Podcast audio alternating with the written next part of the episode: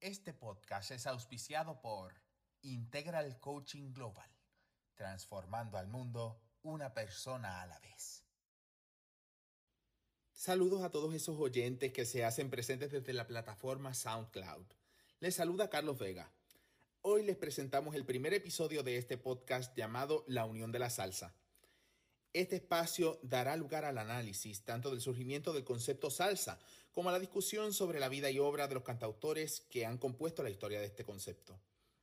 Antes de comenzar, quiero invitarles a que busquen nuestra página de Facebook y nos den un gran like. Aparecemos como La Unión de la Salsa.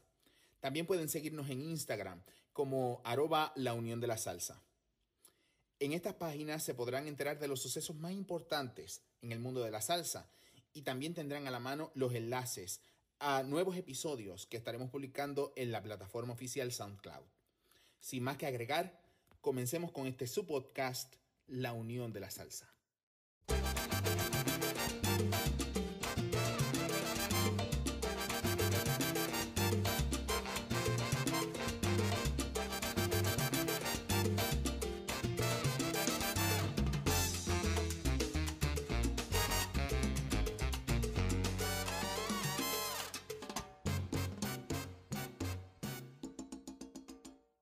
En la noche de hoy me acompaña un caballero que le ha dedicado su vida a esta mezcla musical llamada salsa.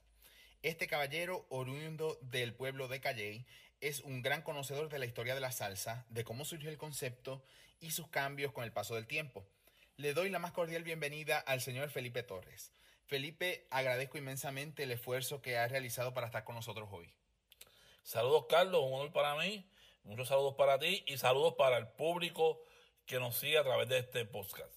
Muchas gracias, Felipe. Eh, quiero hacerle una pregunta que es sumamente importante para comenzar, eh, porque definitivamente esto nos daría pie, ¿verdad?, a lo que sería eh, su opinión. ¿Quiénes son sus intérpretes favoritos del concepto salsa? ¿Quiénes son esos intérpretes que le hicieron decir la salsa es lo mío? Tengo que escribir un capítulo aparte para el señor Juven Blades de Panamá. Luego el Gran Combo de Puerto Rico, Sonora Ponceña, Willy Rosario, Tommy Olivencia, Boy Valentín, Héctor Lavo, Ismael Rivera, entre otros. Excelente, excelente.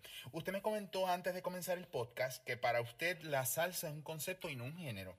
Eh, según su criterio, ¿cuál es la diferencia entre concepto y género en este caso?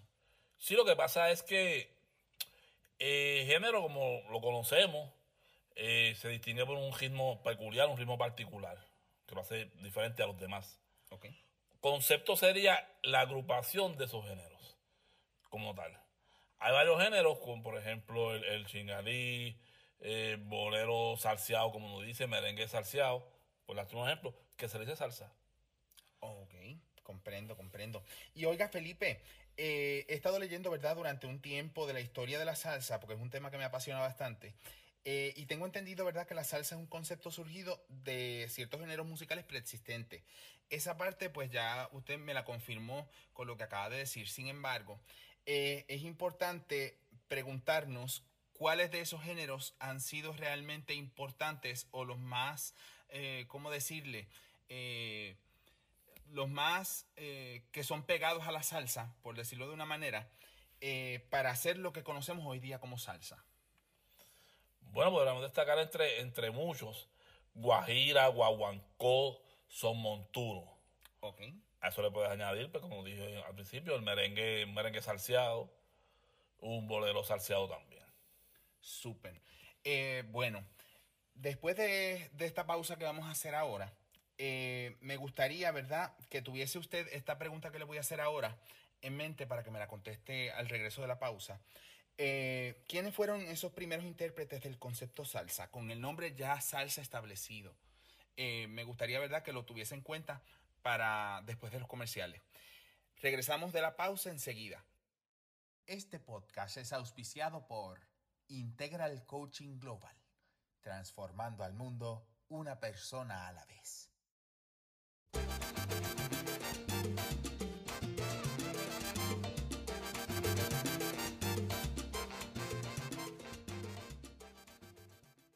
Regresamos a este su podcast, La Unión de la Salsa. Y estamos aquí con el señor Felipe Torres. Eh, habíamos quedado, ¿verdad?, de, hacer, o mejor dicho, de contestar esta pregunta que le voy a hacer de nuevo. Eh, ¿Quiénes fueron los primeros intérpretes del concepto salsa ya con el nombre salsa establecido? Se podrán mencionar muchos, Carlos.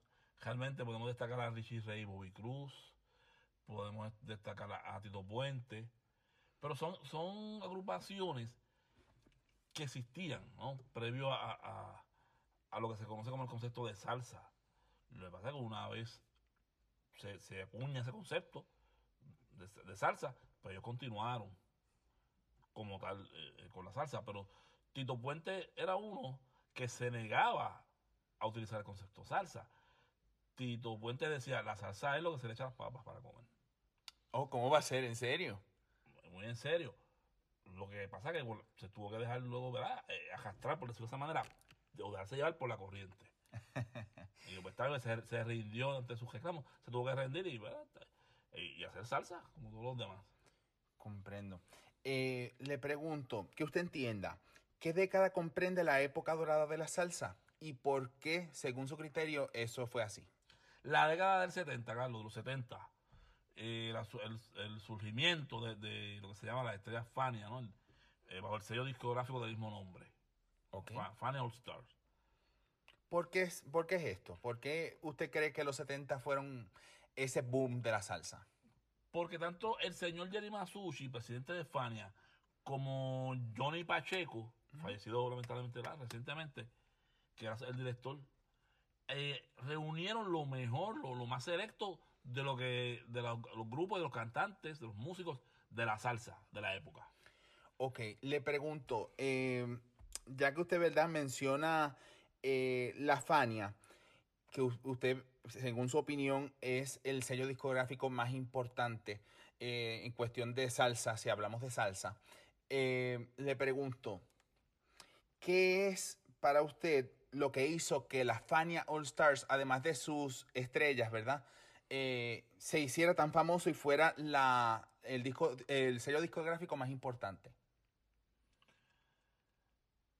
porque respondía a las necesidades de, de- de la gente, tanto en Latinoamérica, en el Caribe, Puerto Rico, en Nueva York.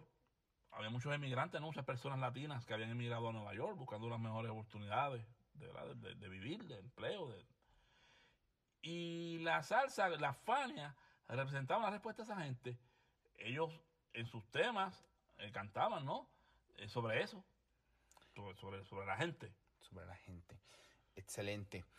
Eh, lamentablemente tenemos que irnos a otra pausa comercial, pero después de esa pausa me gustaría hacerle esta pregunta para que se quede con ella y le dé casco. Cuando el sello discográfico de la Fania All Stars fue constituido, ¿cuál fue su objetivo o misión? No se vayan, regresamos enseguida. Este podcast es auspiciado por Integral Coaching Global, transformando al mundo una persona a la vez.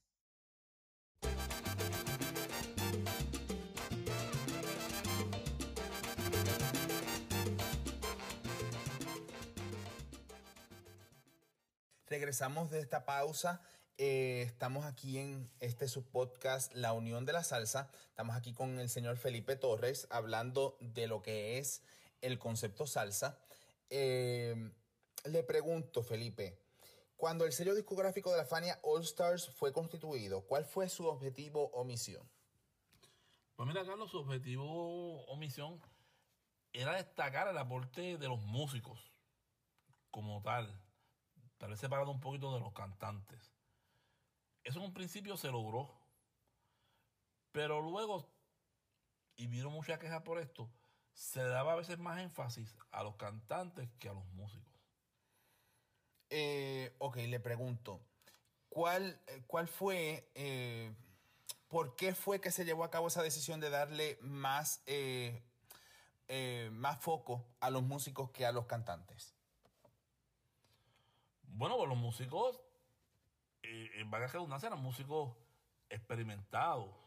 Eh, un ejemplo, te puedo hablar de, de Ricardo Rey, de Richie Rey, graduado de, una gran universidad en Estados Unidos, con eh, influencias del jazz y, más del jazz, de, la música clásica, de Beethoven, de Chopin, ¿verdad? por mencionar algunos de estos genios que, hacían, que hacían música para, su tiempo. Sí, yo realmente tengo que decirle, ¿verdad? Que yo tuve la oportunidad de, coincidir con Richard Hay y Bobby Cruz. en el 2016 tuve la oportunidad de cantar en el último concierto que ellos hicieron aquí en Puerto Rico en, el Choliseo. Y realmente fue una experiencia maravillosa. Además de, que eran personas, ¿verdad?, que tenían tanta experiencia en este mundo de lo que es la música, la realidad es también que son personas que son fascinantes por el hecho de que a pesar de tener tanta experiencia, son personas que son eh, bien amables, son personas que son bien, uh, se llevan con todo el mundo. Y eso es sumamente importante. Eh, me llama mucho la atención eso que, dice usted de Richie y Bobby Cruz. Realmente es algo muy positivo. Le pregunto, eh, para ir finalizando, ¿verdad? Con esta entrevista que le agradezco infinitamente que me la haya concedido. quisiera preguntarle, ¿hay alguna pregunta que no le haya hecho yo durante esta conversación que hubiese usted querido que le hiciera? Este, además de cuál, ¿cómo lo hubiese contestado usted? Bueno, tal vez básicamente el, cuando hablamos, ¿verdad? al principio de la entrevista, de que mi cantante favorito es Rubén Blades, tal vez cómo es que se da este, este cross, o este crossover de Rubén, de salir de lo que está de Willy Colón, de lo que era el sello Fania, hacer otras cosas. Rubén actualmente y ya muchos años haciendo lo que se llama eh, ¿cómo podemos decir fusión? El término correcto. Hace mucha fusión de muchos eh, de géneros latinos con géneros europeos y géneros africanos y otros de muchos países, como tal. En sus últimos discos, Rubén eh, está acompañado por el varón o por el caballero Eric Ziegler, que toca este instrumento escocés. La gaita. La gaita. Espectacular. Y, es excelente. Le pregunto, Felipe, ¿me podría dar algún ejemplo de alguna canción, verdad, de Rubén Blades que haya hecho este conjunto de, géneros eh, que usted me acaba de mencionar? Por ejemplo, alguno que haya mezclado europeo con, latinoamericano. Eso sería espectacular eh, que nos dijera. Eh, sicarios. Sicarios. unos temas podríamos irnos a los, a los, a los discos, al disco Mundo. Ok. En el disco Mundo hay mucho, mucho de, esto que estamos hablando, de esta fusión, totalmente fusión. Aunque comenzó, tenemos que ser justos, con Ceder Solar, los discos, eh, luego de Buscando América, el disco Escena, tiene mucha fusión. Él intercambia lo que son los vientos, en un principio por teclado. Eh, aunque luego conforma entonces lo que son del solar, que es lo que conocemos como orquesta, ¿no? Le añade entonces los vientos otra vez, entonces el trombón y, todo lo demás. E, espectacular, Felipe. Bueno, eh, ¿le gustaría decir algo más, verdad, para despedirnos de este el programa?